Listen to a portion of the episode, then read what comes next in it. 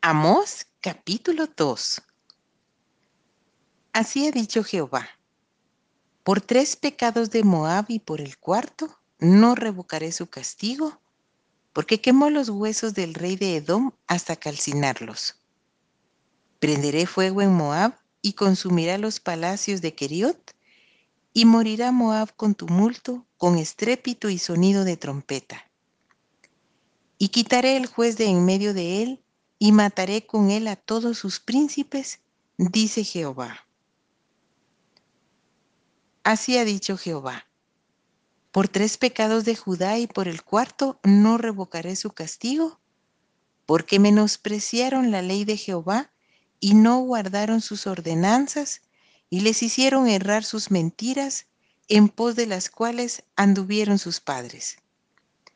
Prenderé por tanto fuego en Judá el cual consumirá los palacios de Jerusalén. Juicio contra Israel. Así ha dicho Jehová. Por tres pecados de Israel y por el cuarto no revocaré su castigo, porque vendieron por dinero al justo y al pobre por un par de zapatos.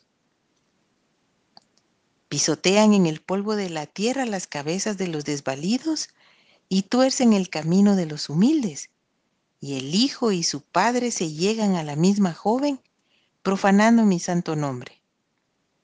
Sobre las ropas empeñadas se acuestan junto a cualquier altar, y el vino de los multados beben en la casa de sus dioses. Yo destruí delante de ellos al amorreo, cuya altura era como la altura de los cedros y fuerte como una encina, y destruí su fruto arriba y sus raíces abajo. Y a vosotros os hice subir de la tierra de Egipto, y os conduje por el desierto cuarenta años, para que entraseis en posesión de la tierra del amorreo. Y levanté de vuestros hijos para profetas, y de vuestros jóvenes para que fuesen nazareos. ¿No es esto así, dice Jehová, hijos de Israel? Mas vosotros disteis de beber vino a los nazareos y a los profetas mandasteis diciendo, no profeticéis.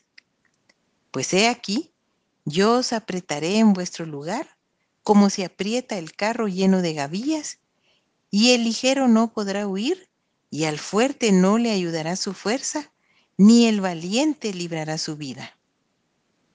El que maneja el arco no resistirá, ni escapará el ligero de pies, ni el que cabalga en caballo salvará su vida. El esforzado de entre los valientes huirá desnudo aquel día, dice Jehová.